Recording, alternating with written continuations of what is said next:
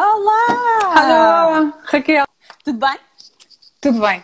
Tudo bem e parabéns a vocês. Fico mesmo, mesmo contente que este seja o primeiro live que eu faço, porque hum, não conhecia o vosso projeto e acho que numa época em que estamos tão preocupados, enquanto consumidores, em fazer boas escolhas, é fantástico começarem a aparecer também noutras áreas que não aquelas que são as que estamos mais habituadas, uh, marcas preocupadas com, com estas questões éticas, não é? E, e, fico mesmo contente com o convite. Obrigada. Obrigada, obrigada a nós por teres aceitado o convite. Era essa. Eu estou pessoalmente muito feliz de estar a conversar contigo.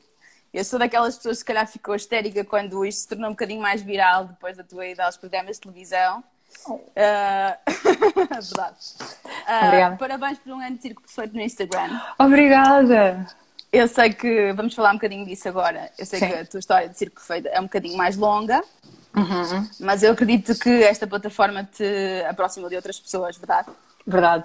Sim, verdade. Esta plataforma trouxe-me imensas coisas boas. Obviamente, como, como tudo no mundo, não é? Quando traz muita coisa, também traz uma série de coisas que, enfim, que que preferíamos, que preferíamos não ter ou não ter que, que lidar, mas, uh, mas de facto trouxe, trouxe imensas, imensas coisas boas e, um, e olha, e isto, por exemplo, é uma, é, um, é uma delas. Então como é que começou?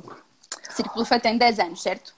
Sim, tem aproximadamente 10 anos. Na verdade, não há uma data, ao contrário do Instagram do Círculo Perfeito, não há propriamente uma data uhum. uh, que eu consiga uh, ter num calendário de gente. Foi neste dia que começou. Eu sei quando é que fiz o primeiro workshop de Círculo Perfeito, assim, uma versão piloto, só para amigas. Amigas, amigas. Sobre ciclo menstrual, quer dizer, foi assim um, foi mesmo uma edição piloto. Arrastei as minhas amigas todas, uh, amigas de infância, colegas de trabalho na altura, e disse-lhes: Eu tenho um projeto e quero, quero fazer isto e preciso de testar. Um, e, e, fiz esse primeiro workshop, deviam ser talvez 10, 12 mulheres, não tenho ideia, sei que uma última hora não pôde ir, mas devia ser à volta de uma dúzia, porque era mais ou menos a, a ideia que eu tinha para fazer para os workshops uhum. e o objetivo era testar o modelo, ver como é, que, como é que corria. Apesar de elas serem todas amigas, que é um bocado aquela coisa de tu vais testar com amigas, é óbvio que vai correr bem. Uh, quer dizer, escolhi pessoas que, com quem eu sabia, cuja honestidade eu sabia que podia contar. Uhum. Aliás, uhum. basicamente numa, numa dinâmica muito honesta e muito franca que eu tenho todas as todas, todos os meus relacionamentos, todas as minhas relações e, portanto, das minhas amigas não esperava, não esperava outra coisa. Um, agora, o Círculo Perfeito, na verdade, nasce Quer dizer, este não é sequer um, este não é sequer um projeto pensado ou sonhado ou nada disso. Eu não tenho uma história. Pois vai nascendo vai nascendo. Isto, uhum. Eu não tenho uma história triste para contar. Eu acho que nós, enquanto portugueses, nós gostamos imenso de histórias tristes. Vende super bem. Vende super bem, não é? E dá sempre para fazer um marketing por trás disto. Sim. E acho que nós temos esta coisa do fado e da história do coitadinho, adoramos. E muitas das vezes, e vês isso também um bocadinho lá fora, que é um, estas, estas grandes sendas da fertilidade estão muitas das vezes na mão de pessoas que têm uma história para contar. Ou seja, eu Sim. batalhei contra a infertilidade durante não sei quantos Sim. anos e depois descobri, tive uma epifania e descobri claro. o caminho, não é? E portanto, claro. agora estou aqui também para vos ajudar. Eu não claro. tenho nada disso. Eu sempre, eu sempre adorei ter o período. As minhas menstruações foram sempre tranquilas. Comecei a tomar a pílula por motivos contraceptivos. Tomei durante 12, 12 anos sem uma única queixa. Uh, tenho uma relação muito tranquila com o meu corpo, nunca fiz uma dieta para perder peso na vida. Engravidei à primeira, que é daquelas coisas que também não se pode dizer porque as pessoas não gostam, não é? Não podes só dizer que estás a trabalhar com a fertilidade, depois dizes que engravidaste à primeira. Pois. Uh, portanto, sai da pílula, espero um mês, identifico o muco e à primeira tentativa, uh, isso é, olha, é como o Instagram do, do Círculo Perfeito, também sei qual foi o dia. Mas. Um, e não foi o dia que ovulei, não é? Ovulei dois dias depois, mas isso, são, isso se calhar já falamos um bocadinho, não, não sobre isto em específico, mas sobre não, estas questões. Falar já, sobre falar estas já. questões lá mais à frente. Porque é uma área, desculpa, eu não te apresentei, porque ah, eles são pessoas do mundo. Obrigada, Ricardo. Toda a conhece. um, mas a Patrícia é educadora menstrual e para a fertilidade. Patrícia, nós precisamos de uma Patrícia nas nossas vidas, basicamente porque, tal como, tal como tu, eu quando quis ser mãe pela primeira vez, foi basicamente isso. Fui, fui ao médico, deixei de tomar a pílula, uh, tomei uh, vitaminas e quando achei que, ok, já está. E da segunda vez, exatamente igual. Portanto. Segunda vez que é agora. Sim, exato. um, e, e, mas é engraçado quando, quando nós pensamos em ter o segundo filho, uh, alguém me dizia assim: hum, agora já não vai ser assim. Mas porquê que nós é. pensamos assim? Porquê que tu achas que nós pensamos assim? Às vezes não é, eu acho, acho que temos todas muito. Acho que uh, tem que ver com as mensagens, com estas uh, mensagens difíceis que a sociedade nos passa. A sociedade, a sociedade somos todos nós, não é? Mas uh, tu levas uma vida inteira a rezar para não estás grávida, uma vida inteira, não é? A partir do momento em que começas a tua vida Sim, sexual, claro. Levas, levas essa parte toda da tua vida a rezar para não estar grávida, à espera que o período chegue, à espera que aquele sangramento da pílula não falhe. E depois levas o resto a outra metade à espera de conseguir o positivo.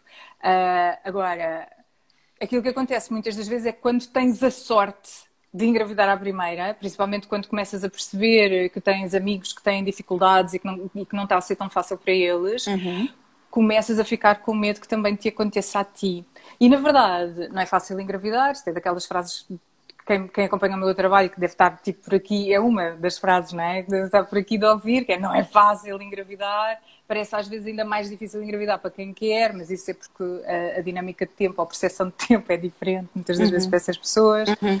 Mas uh, se estivéssemos conscientes do que é que são as probabilidades de uma gravidez, uh, mediante a, a, idade que temos e a saúde que temos, se calhar ficava mais fácil reduzirmos a ansiedade e percebermos de facto com o que é que estamos, uh, com, com, o que é que podemos contar quando falamos. Quando Mas falamos imagina, destas... o, o, o peso da, da biologia para a mulher acho que acaba por influenciar mais. Ou seja, nós chegamos ali aos 30, eu fui mãe a primeira vez aos 32, eu estou com 35 agora.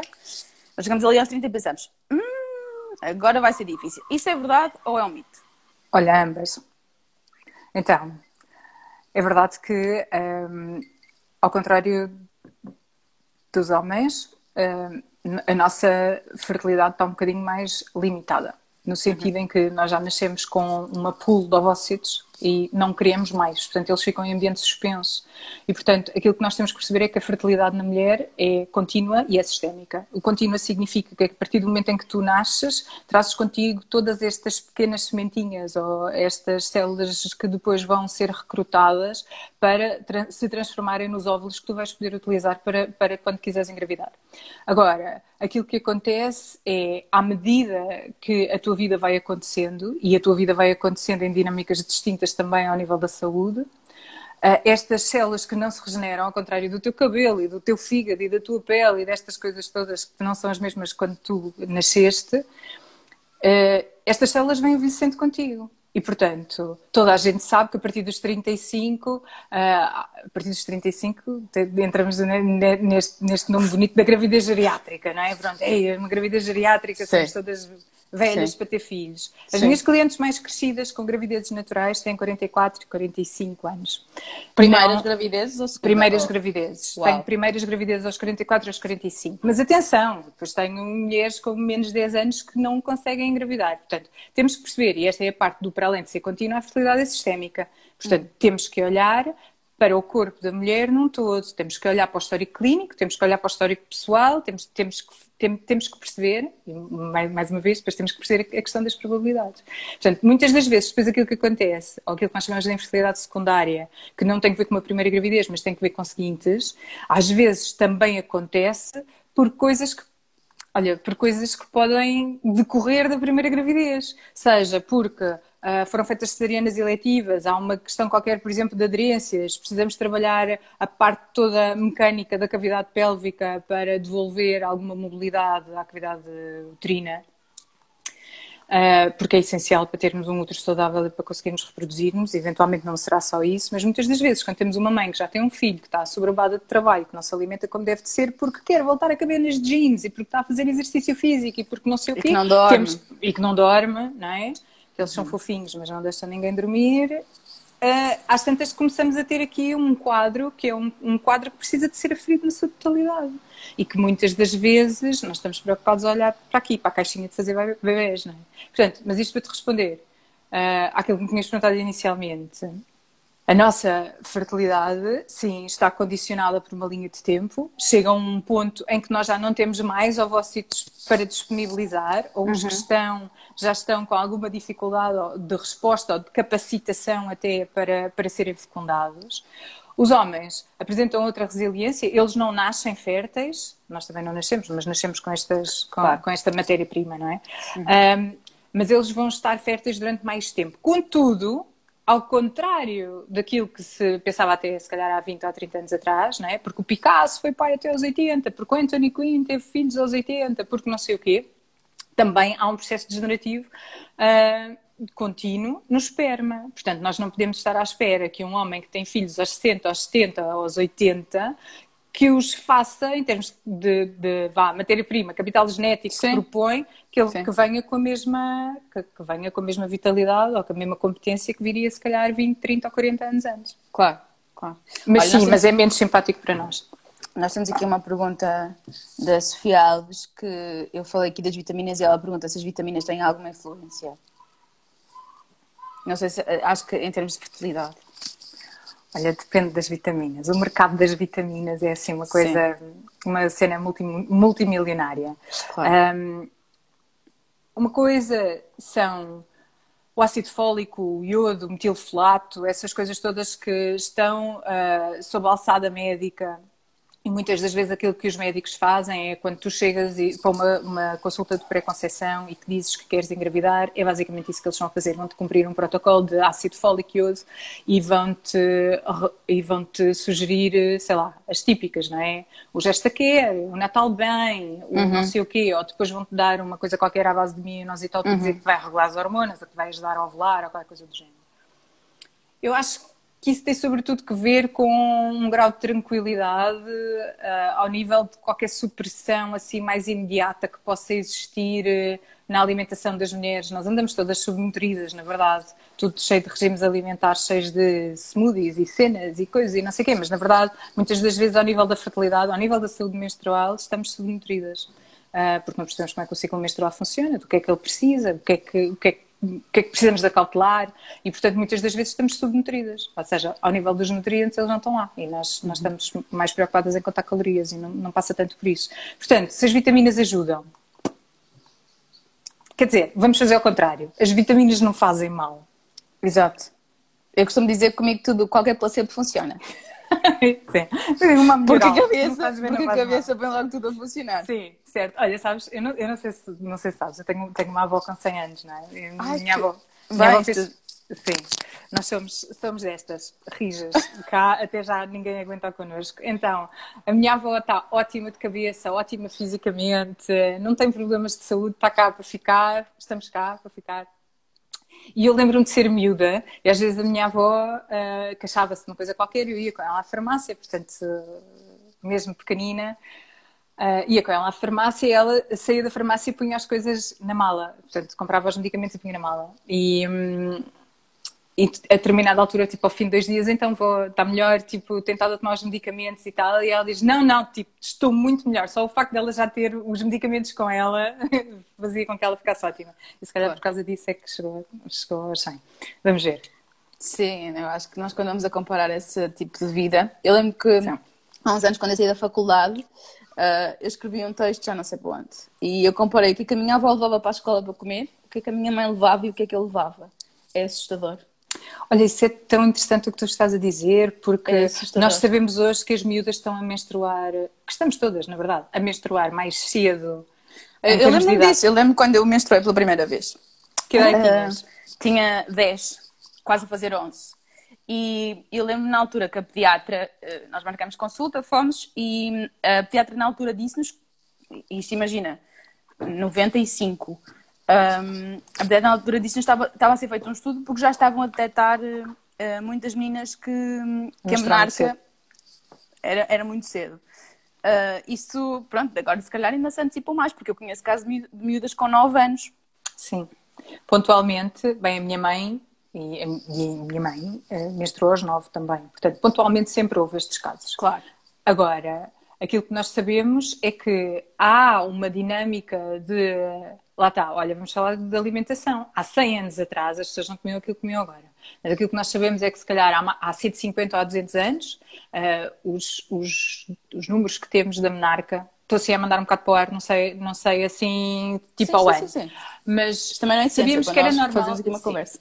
Sim. Uh, andaria se calhar à volta dos 15, 16, 17 anos uma primeira menstruação. Nós sabemos hoje que está estacionada aqui nas sociedades ocidentais industrializadas por volta dos 12.7, 13,5. Um, e há uma teoria agora muito gira que diz que, na verdade, temos que deixar de olhar para a idade e temos que começar a olhar para o peso das miúdas. Hum. E isto uh, é uma coisa interessante. Porquê? Por causa do tecido adiposo, por causa do, da quantidade de açúcar que ingerimos e por causa do impacto que isso tem em termos metabólicos e depois ao nível do estrogênio. Um, e depois temos o resto, não é? Que são os fatores ambientais, ou seja, a nível da toxicidade e desta questão toda dos plásticos e da envolvente e aquelas, aqueles outros assuntos todos que acabam também por, por ter impacto na forma como, como as menarcas estão a declarar neste momento. Porque eu acho que as mães, não é? Têm aquele, aquela coisa, ok, até aos 13. Até aos 13 está safo. Está tudo safo, eu não preciso já ter esta conversa. Vou começar a preparar. E atenção, que eu tenho uma vitória quase com 3 ah, Vitória! E isto, isto já. Obrigada. Isto já aconteceu. Porque para mim só faz sentido assim. Eu não sei se tu concordas Bom. com isso ou não. Completamente. Mas imagina, a Vitória é a primeira vez que ela não, não me viu muitas vezes menstruada, porque eu amamentei muito tempo. E, entretanto. O que é muito tempo? Eu amamentei uh, um ano. Ok. Desculpa, não, é muito, não é muito tempo porque é o suposto. Sim. Ok. Desculpa. Não, não, não, não é nada. Não, estava só a tentar perceber o que é que é, o que é, que é, o que é, que é muito tempo para ti. Quer dizer, eu tenho mulheres que dizem, eu amamentei imenso tempo e foram duas semanas. E, portanto, se para elas não, foi claro, imenso desculpa, tempo... absolutamente. Sim. É só para uh, perceber o que é que estávamos a falar em termos da menorreia. Pronto. E, e a Vitória, quando viu sangue, eu já não sei em contexto pela primeira vez, mas comigo ela disse, mamãe estás magoada, mamãe estás magoada. E disse, não filha, este sangue é bom, este sangue não é de... Boa. não é mau. Boa. E, e depois já de outra situação, que ela tipo, teve super curiosidade no copo menstrual. Ah, bora lá, tipo, quer dizer, é muito mais fácil, eu acho que é muito mais fácil agora Sem do dúvida. que começar aqui com fantasias sim, e sim. de repente aos 10 ela até menstruou mais cedo do que eu estou à espera. E na verdade tu, temos tanta coisa para enganar os miúdos não é? Uhum. Tem, tipo, podemos lhes falar do Pai Natal, temos, temos tantas outras histórias para, para, para lhes contar que, em relação às questões de corpo. Porque precisamos mesmo de os educar, sobretudo para as questões do consentimento. No outro dia vi alguém a, a dizer que hum, consentimento com as crianças não é pedir autorização para, para mudar a fralda. É, às vezes as pessoas entram nestes processos assim de caricatura do ah, sim, agora que a gente tem que pedir autorização ao meu filho para mudar a fralda. É isso estamos a falar. Quando falamos de corpo, falamos destas coisas, falamos da naturalidade com que todas as mães sabem que não conseguem fazer nem xixi, nem cocó, nem tomar banho sozinhas, porque claro. temos sempre companhia. Sempre. E, portanto, muitas das vezes acontece aquela coisa do a mãe está a sangrar e não é um dói-dói.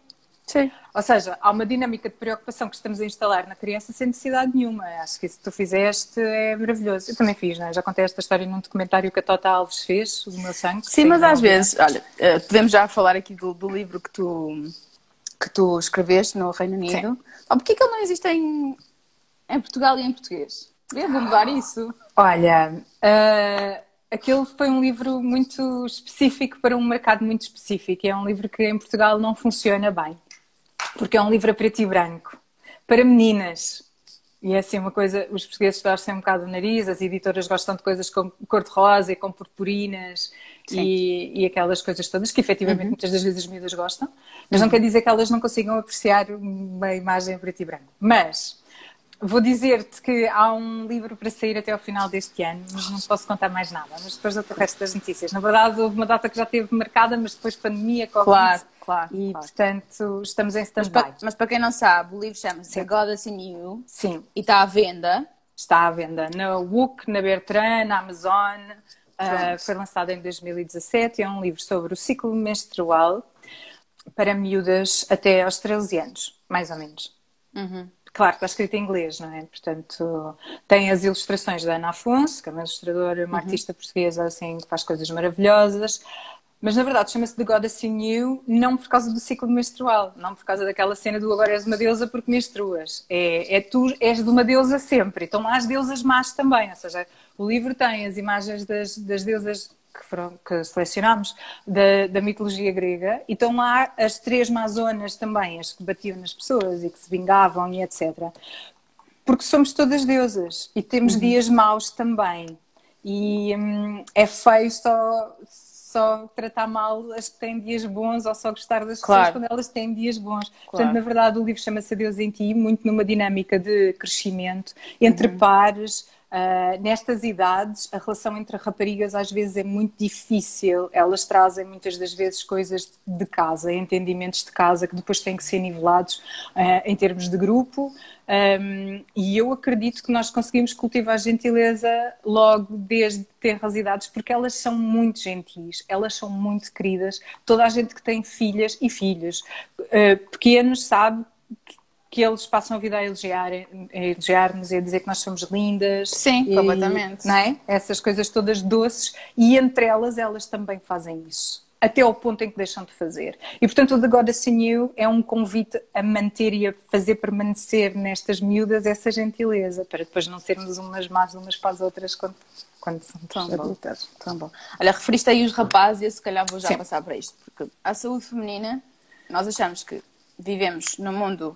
As mulheres não falam sobre isso, ou se calhar agora falam. Uhum. As mulheres da minha geração não falavam sobre isso, nós dizíamos, ah, oh, o período e acabou. Uhum. E hum, depois, ok, depois crescemos e tudo passa a ser natural e falamos sobre isso.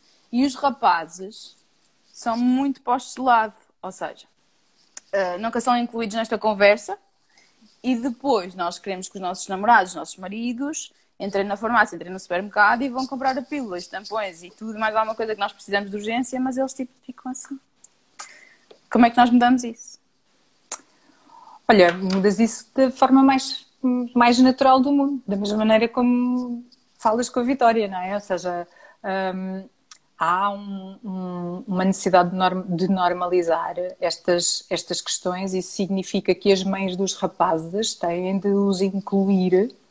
Até porque esta questão dos rapazes e das raparigas é uma questão de tempo para ser um bocadinho obsoleta. Não quer dizer que não vá deixar de existir rapazes e raparigas, mas este tipo de linguagem vai ter que levar a uma reforma grande. Mas neste momento é fazer um apelo a, todas, a todo, todos os pais de rapazes que não os excluam. Um rapaz que entra na casa de banho onde a mãe está menstruada a mudar um penso, a lavar um copo ou o que quer que seja, para já não faz mal essa criança entrar, não há qual, nenhum processo de sexualização da mãe. Uh, e se houver, depois temos os psicanalistas todos freudianos e a malta para tratar complexo de Édipo e coisas do género. Mas. Uh, em rigor, aquilo que precisamos de fazer é de normalizar esta, esta questão, que é para ela não ser vista, como tem sido sempre, não é? Um, um fator de estigma. Estavas uhum. a dizer, ah, depois isto passa e depois nós já falamos sobre isto. Sim, mas eu posso dizer que tenho uma filha adolescente e que, as adolescentes, e que trabalho com adolescentes e as adolescentes continuam a não dizer em voz alta que estão com o período. Portanto, uh, e continuam a existir professoras, como aconteceu este ano na escola onde a minha filha está, a dizer que os tampões tiram a virgindade. Portanto, um, quando me dizem, ah não, isso já acabou, já não existe tabu, já não existe, não, não, existe estigma, toda a gente fala agora sobre isso. Bem, se no teu círculo de amigos toda a gente fala sobre isso, ainda bem. Se estás à vontade quando chegas a um jantar de amigos e acabaste de menstruar no carro sem dares conta, porque não monitorizas o teu ciclo, só para meter aqui um coisa. Ou porque sim, ou porque, ou porque sim. sim. Ou porque tens uma hemorragia qualquer e chegas claro. e tens que chamar a dona da casa à parte para lhe pedir um penso, porque foste apanhada desprevenida e porque claro. vens com o casaco a tapar. E muitas das vezes, vamos voltar à história do consentimento e da fralda, muitas das vezes as pessoas dizem, ah sim, porque o mais interessante é falar de qualquer hora de jantar e vamos então também falar de menstruação. Quer dizer, uma coisa é uma questão de etiqueta. Uhum. Outra coisa é disto que estamos a falar, que é um tabu, que há estigma social ainda em relação eu, se me sujar à hora do almoço e se tiver que trabalhar o resto do dia com uma nódoa na minha camisa, eu não tenho que estar envergonhada nem a pedir desculpa a todos os clientes que me entram sala claro, dentro. Claro. Agora, não quer dizer que eu vá deliberadamente manchar umas calças com sangue menstrual, até porque todas nós sabemos o difícil que é depois fazer com que essa mancha saia. Exato. só para esfregar na cara das pessoas que estão menstruada. Portanto, não é disso que estamos a falar. Mas aquilo que precisamos de entender é que, pelo menos para as mulheres ou para as jovens, para quem é mais difícil fazer esta gestão ainda dos tempos menstruais uh, e que podem ser apanhadas desprevenidas, elas não têm que ser gozadas pelos rapazes e muito menos pelas outras. As outras, regras já, quando já menstruam, também ficam sempre com medo que lhes aconteça a elas, portanto, regra já, a coisa autorregula-se. Uhum. Agora, da parte dos rapazes é que cheira mal, que é nojento, que ela é porca, que não sei o quê, que não sei o que mais. Portanto, onde é que estão as mães destas criaturas? Porque é, é aqui que temos que começar. Claro. E com os namorados idem, não é? Olha, deixa-me contar, vou, vou contar. Sim. Estou a ver uma série que se chama I May Destroy You. Um, uhum. Tem estado a sair um episódio de cada vez, é uma série da HBO e da BBC. E tem, aí no terceiro ou no quarto episódio, eu não, ainda não percebi muito bem se vou gostar da série, mas é uma série que grita millennials por todo o lado e eu, okay. como em terapia, tenho muita gente desta geração e estou a tentar, estou a tentar escrutinar uma série de coisas. Uh, e vale a pena, vejam. Mas pá, aí no terceiro ou no quarto episódio há uma cena extraordinária e a série vai ficar no meu coração para sempre. Então, a determinada altura, eles vão ter sexo e ela diz: Eu estou com o período. E, e ele tira-lhe um tampão e tu vês o tampão a sair cheio de sangue. É um tampão em, não é live television, mas podia ser, uh, a sair um tampão cheio de sangue. E depois, não bastando isso, também sai um coágulo que fica na cama. E ele pega e pergunta o que é isto? E ela uhum. diz-lhe isto é um coágulo. E, ele, e tu vês, não é? Ele tipo a tentar perceber. Portanto, pessoas, eduquem os vossos companheiros, claro. as pessoas que não menstruam e que estão convosco, que nunca viram coágulos, não faz mal mexer, não apanham uma doença. Bem, quer dizer, se, se uhum. o sangue não estiver contaminado, se não, uhum. nós não estivermos doentes, não se apanham doenças. Pronto, basicamente é isso.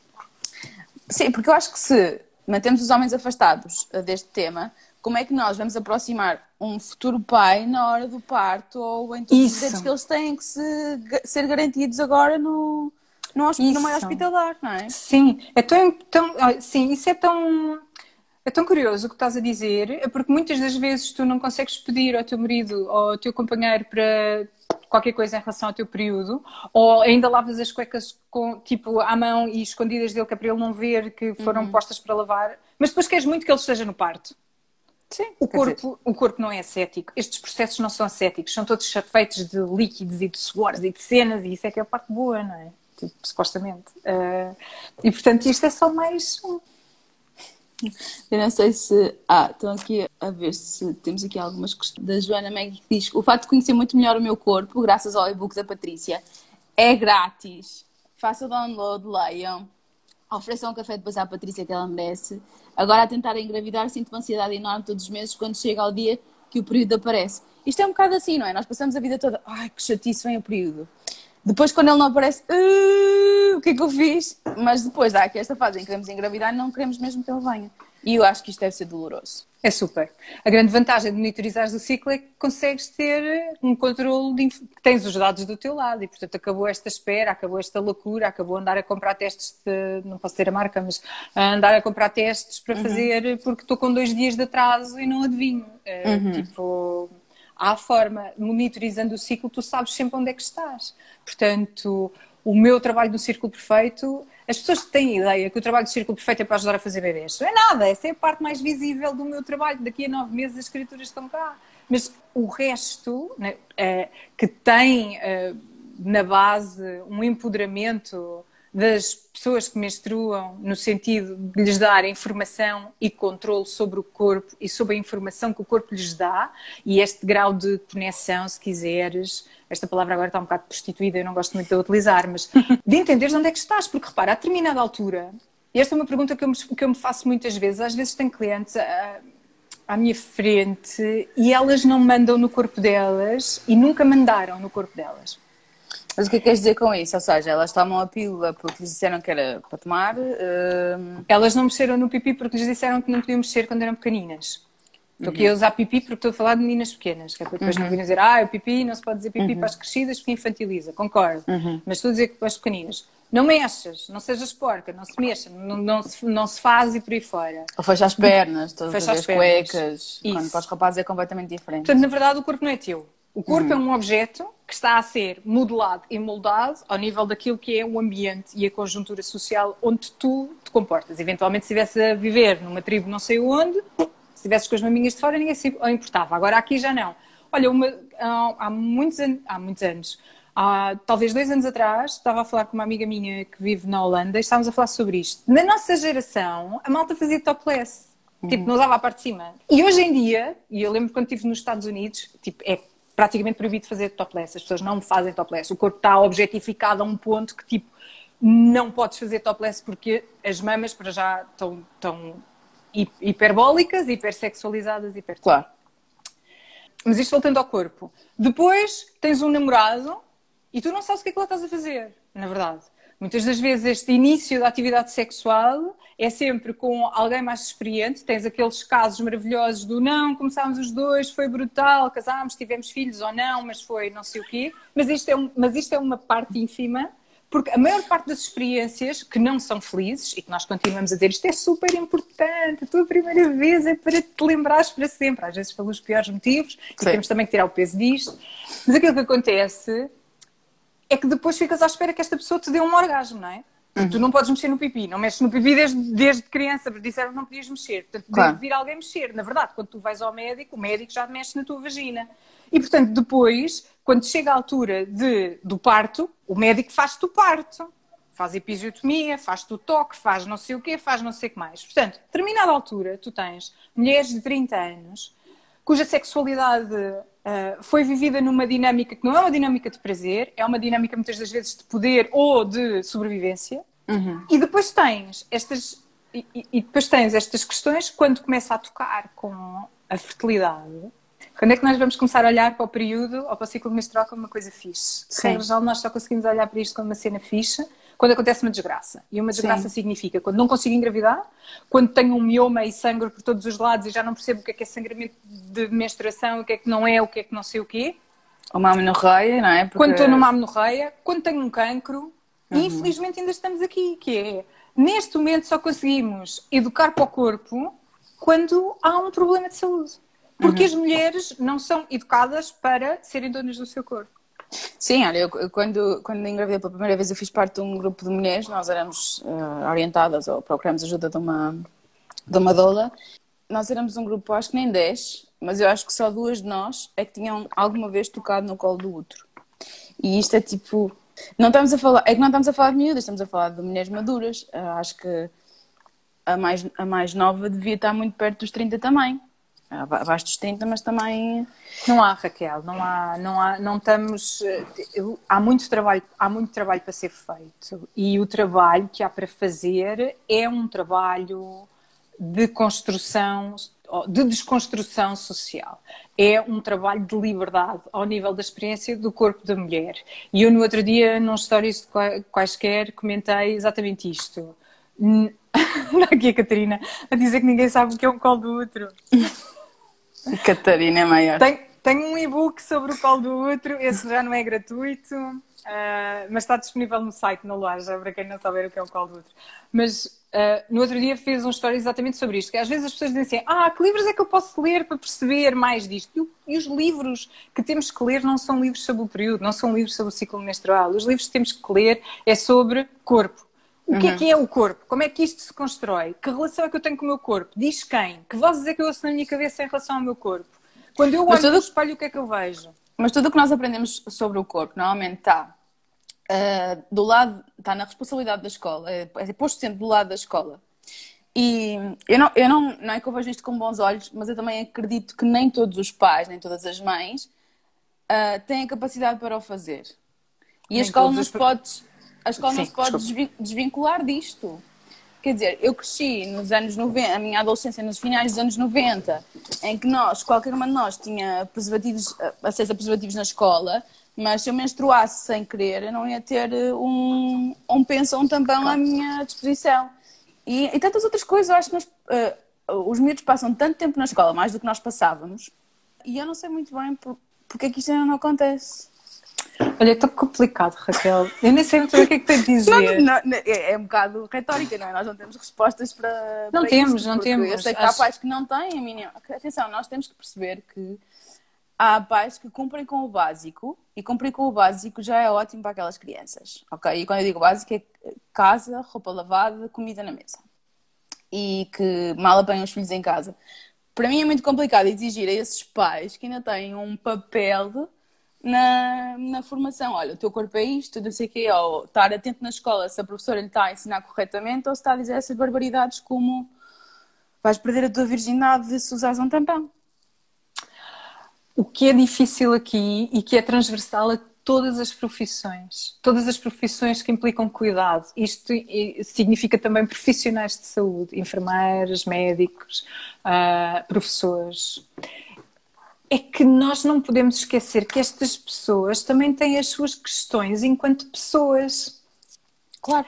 E portanto, de repente, quando nós passamos a educação sexual para ser um assunto transversal a todas as disciplinas, porque em história vai-se falar sobre como é que.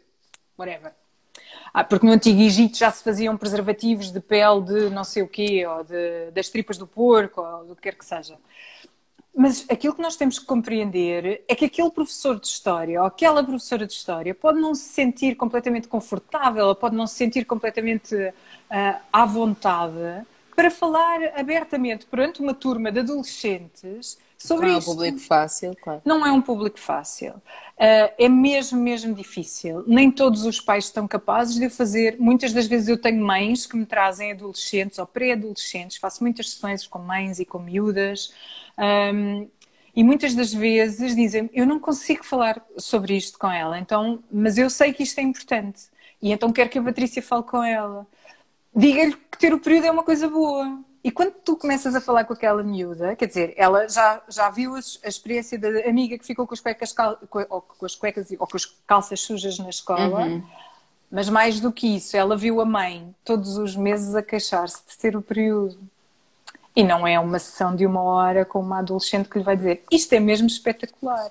Claro. Então, vamos levar muito tempo, vamos levar muito tempo uh, para, para chegar, se calhar, a algum lado não sei se vamos chegar, na verdade, com esta, esta proposta agora também que existe de supressão e inibição dos ciclos.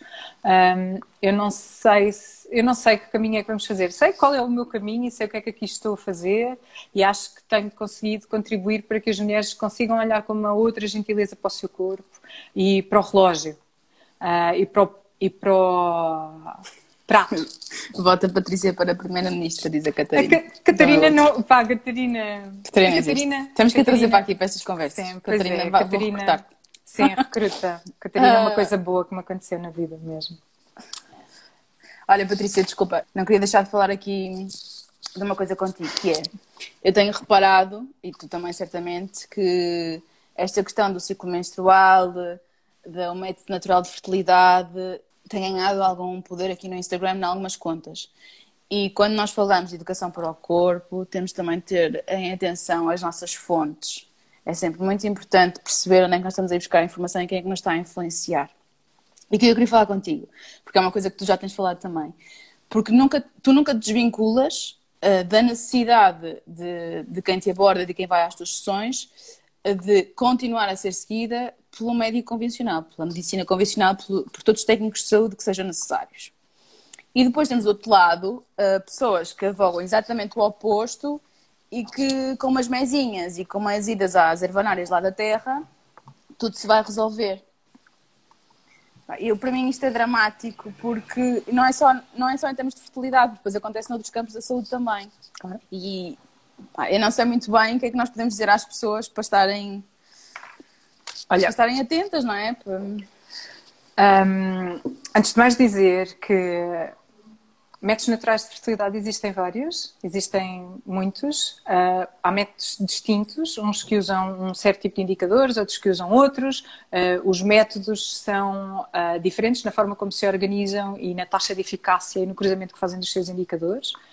E que as pessoas têm que ser conscienciosas quando escolhem uma instrutora que eu saiba, existem três instrutoras em Portugal e são todas de métodos, e eu sou uma delas, todas de métodos diferentes, e depois existe um grupo de uh, profissionais de saúde que também trabalham com um método natural de fertilidade, um específico só para profissionais de saúde. Ok? Portanto, todas as outras coisas que andam aí, todas as outras coisas que andam aí, que eu acho ótimo porque nós precisamos de sensibilizar as pessoas para a existência de falar, destas claro. coisas. Uh, volto ao início da conversa, que é, eu estou muito contente por estar aqui, porque acho que enquanto consumidores precisamos de ser conscienciosos nas escolhas que fazemos e, portanto, enquanto consumidores de informação que nos entra Instagram adentro com este polegar ao nível maravilhoso que a evolução nos trouxe, nós temos que ser cuidadosos com a informação que escolhemos consumir. Temos que perceber, como tu dizias, as fontes e temos que perceber que propósito é que me serve e que serve a esta pessoa uh, a forma como ela apresenta o conteúdo.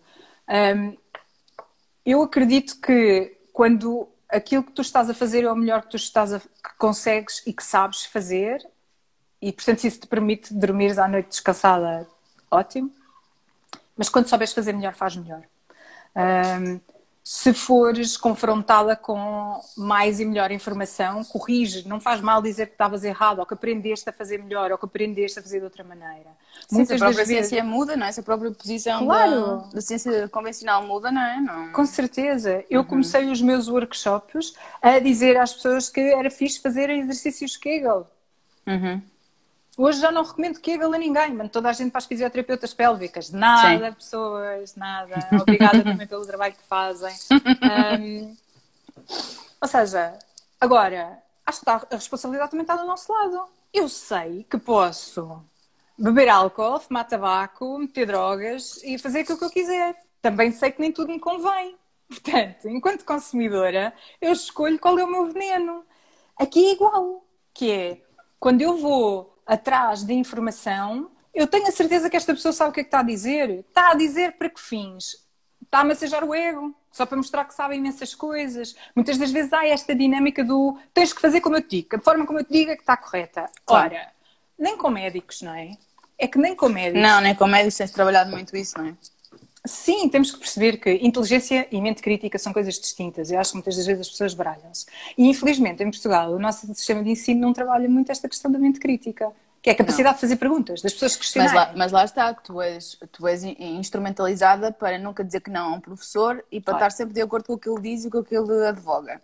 Hum. E isso vai levar-te para o resto da vida. Porque se um médico quiser fazer-te o toque porque vai ser melhor para ti, tu vais deixar. Porque se o médico diz é porque sim. Sim. E, e se vais tomar a pílula porque alguém está a dizer para tomar a pílula, ah, pronto, porque o senhor doutor mandou. Sim, e porque, olha, agora não ando no Google. Pá, eu também digo isso no e-book que tenho, digo, pá, não andem na pesquisa no Google, é verdade, porque já sabemos que morremos daqui a duas semanas. Vais, vais ao Google, sei lá, perguntar qualquer coisa e já sabes que tens duas semanas de vida, não é? Portanto, não é fixe fazer pesquisas no Google, mas tratar as mulheres como mente captas, uh, a falta de espaço que há para, para questionamentos, e eu posso dizer que tenho, entre as mil e quase 500 clientes do Círculo Perfeito, não estou a contar com os homens, também, também trabalho uhum. com homens, mas uh, eu tenho desde raparigas que são caixas de supermercado, adolescentes, a médicas. Algumas que declaradamente se apresentam como médicas já, acho que o Instagram também trouxe um bocadinho isso, trouxe essa transparência. Antigamente as médicas que vinham ter comigo só ao fim pai, de três sessões é que me diziam: Ah, eu não comentei, mas eu sou médica. Porque sentem vergonha de não saber as coisas. Tirando as médicas uhum. dentistas que são amorosas, mas tenho muitas, e porque acho que elas se sentem menos mal por eh, não saberem tantas coisas do ciclo menstrual, porque é suposto elas saberem dos teus dentes, sabes? E eh, agora, em relação ao resto, acho que temos que ser cuidadosas na forma como fazemos esta triagem de informação. Acho que somos pouco cuidadosas. Uh, acho que muitas das vezes estamos zangadas com a medicina porque ela não nos deu a resposta que nós queríamos. E muitas das vezes a resposta é só ter um médico que olhe para nós nos olhos e que nos ouça às vezes é só isto que as pessoas querem. Que o médico não esteja a olhar para o computador e que ouça e que faça coisas médicas e que peça análise e que me dê vitaminas. Às vezes é só isto. Então, quando ficamos muito zangados, vamos à procura de respostas no outro lado. Mas muitas das vezes as respostas que tu vais à procura do outro lado é que alguém te diga, mais uma vez, o que é que tu tens para fazer. O que é que uhum. Mas então o que é que eu faço? Então agora não vais comprar na farmácia, mas vais comprar isto na ervanária da terra, como tu dizes. Claro. E as pessoas ficam contentes, Jane. Esta pessoa ouviu e deu-me um medicamento aqui da ervanária. E depois até resulta. E depois Olha, a Maria, quer, a Maria quer saber o que é, que é contracepção natural. Contracepção natural são todos, todos os métodos que são utilizados para nós não engravidarmos que não têm hormonas. Contracepção natural pode ser um DIU de cobre, pode ser um diafragma, pode ser eh, um preservativo interno ou externo, também conhecidos por masculino e feminino, que é uma linguagem que também estamos a deixar cair. Ah, isso são métodos de contracepção natural. E depois temos os métodos naturais de fertilidade, que têm por objetivo fazer monitorização do ciclo, que não servem só para engravidar, servem como ferramenta de diagnóstico. O que é que se passa? Onde é que está a minha ovulação? Onde é que está o meu muco? Onde é que está o meu colo do útero? Como é que isto tudo se conserta? E quando é que eu estou fértil? Na verdade, todos os métodos naturais de fertilidade, independentemente da forma como se organizam com os indicadores, o objetivo deles é conseguir responder a cada dia, a to- todos os dias. Estou fértil hoje? Ponto de interrogação. A maior parte das mulheres responde: Não sei, vou, Vou ver, ver a na app." E a app diz que tu estás fértil, tu, eu e mais 10, Claro, claro. com idades diferentes, alimentações E, diferentes. não, ao fim de ciclos- uma semana a pôr lá dados, ela já me diz que eu estou fértil. Certo. Quando é que eu estou logo, logo. É isso é assim, uma cena espetacular. Uma cena espe- Bem, portanto, às tantas é um bocado isso. Enquanto consumidoras, nós tam- temos que ser cuidadosas. Temos que ser... Numa época em que toda a gente lê os ingredientes e os rótulos de tudo, precisamos começar a ler ingredientes e rótulos do Instagram também. E bulas. É- E é- é- bulas. a, a- a questão de. Já não sei onde é que foi eh, que, que surgiu a, a questão que a maioria de. ah, muitas mulheres não sabiam que não estavam menstruadas quando paravam, quando faziam pausa de uma semana da pílula. Eu soube quando peguei na, na bula. Havia uma pílula maravilhosa, que eu não sei o nome, nem, nem interessa para mas fazia uma bula gigante, que eu achava aquilo um desperdício de papel todos os meses, aquilo é uma coisa gigante, tipo, é um livro mesmo. Mas vinha tudo explicado. E depois eu penso, ok, faz sentido. Está tudo lá, não é verdade? Queres falar um tudo- bocadinho sobre a lá. pílula antes de nos irmos em- embora? Porque Sim, posso falar? nós, nós crescemos com a ideia de que a pílula foi um avanço gigante para as mulheres, porque realmente é um poder de, deles de poder de decisão. E eu hoje não sei se as mulheres olham para a pílula com os mesmos olhos de, de amiga ou eh, que é realmente importante e que realmente não podia viver sem e estão sempre naquela de é um inimigo. A pílula. Vamos olhar, vamos falar, de- estou a dizer a pílula, mas eu presumo que também estejas a referir-te a tudo o que são contrace- contracepção hormonal, não é? Pílula, anel, o implante, Uhum. Sim, sim, sim, sim. shot adesivo, aquilo Sim. que a gente quer. Continua a fazer eh, um trabalho extraordinário para as mulheres que querem eh, fazer uma supressão do ciclo ovárico e que não querem preocupar-se com mais nada. Portanto, este processo de demonização da pílula, já contei esta história várias vezes, vou ser rápida porque eu sei que a gente está aqui mesmo na reta final. Eu, quando comecei a fazer os workshops para, para, para o Círculo Perfeito, as mulheres que tomavam contracepção hormonal não podiam inscrever-se, porque nós íamos falar sobre ciclo menstrual e elas não o tinham. Depois comecei a perceber que se calhar era est- estas eram as que mais precisavam de perceber o que é, o que é que se passava, porque elas pensavam que tinham um ciclo menstrual reguladinho, certinho, super certinha com a pílula. Mas tu tens um, um compasso que é marcado pelo comprimido que tu tomas. Ahm, aquilo que aconteceu é que a democratização dos métodos contraceptivos que passou também a ser olhada como uma panaceia para todos os males de que nós sofremos, gerou uma série de anticorpos nas mulheres. Eu acho que ela tem que ser questionada enquanto medicamento eh, ou enquanto solução eh, para, estas, para estas coisas, tipo o acne, a irregularidade dos ciclos, o não sei o quê. Não vai ser isso que vai tratar. As dores menstruais, Catarina, não é? A Catarina do meu útero. Tipo, as dores menstruais, as dores menstruais não são normais. E se as dores não passam com pequenas alterações em termos de estilo de vida e questões mecânicas, etc., esta questão precisa ser investigada, como todas as outras, como a da irregularidade dos ciclos, como todas as outras todos os outros problemas que nós temos, muitas das vezes identificados em terra idade, e que varremos para baixo do tapete com a pílula. Portanto, o que está a acontecer neste momento é que quando as mulheres começam a perceber que chegam aos 20, 30, 40 anos, largam a pílula e não percebem nada do que está a acontecer com o corpo delas, que começam a receber diagnósticos que na verdade já lá estão desde tenra idade e que não foram endereçados e que agora voltam e voltam ainda com mais força.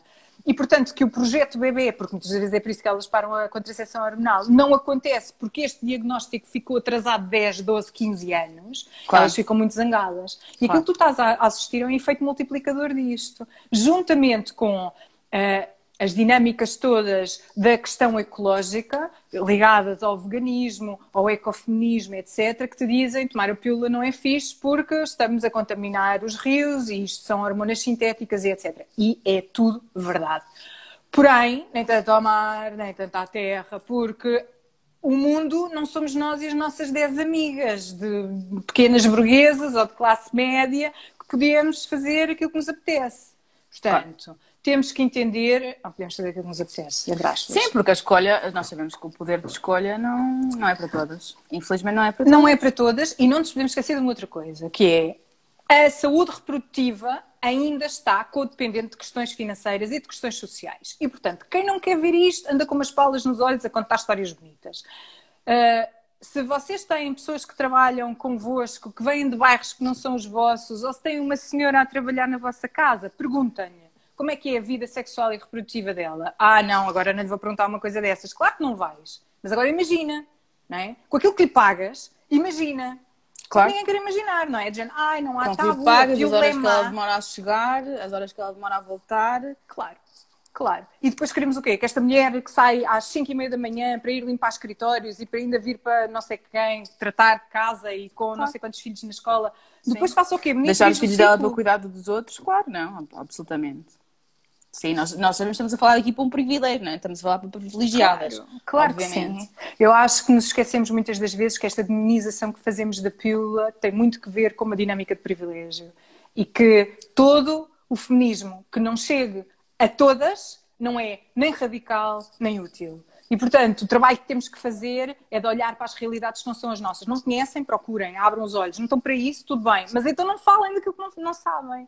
Portanto, a questão da contracepção hormonal tem que ser vista com, com algum cuidado. É como a história dos copos menstruais que vão salvar o planeta, só que não. Mas estamos aqui no nosso último minuto, super, Raquel. Estamos, são super, as pessoas estão a dizer que vamos voltar. Não, não vamos voltar. Não vamos voltar. Não. Procurem a Patrícia, sigam, sigam o Walter também. Obrigada, Patrícia. Adorei, Raquel, obrigada. Adorei, adorei, adorei, adorei, adorei, Um beijinho. Olha, obrigadíssima. Obrigada pelo livro. Sim, obrigada pelo convite.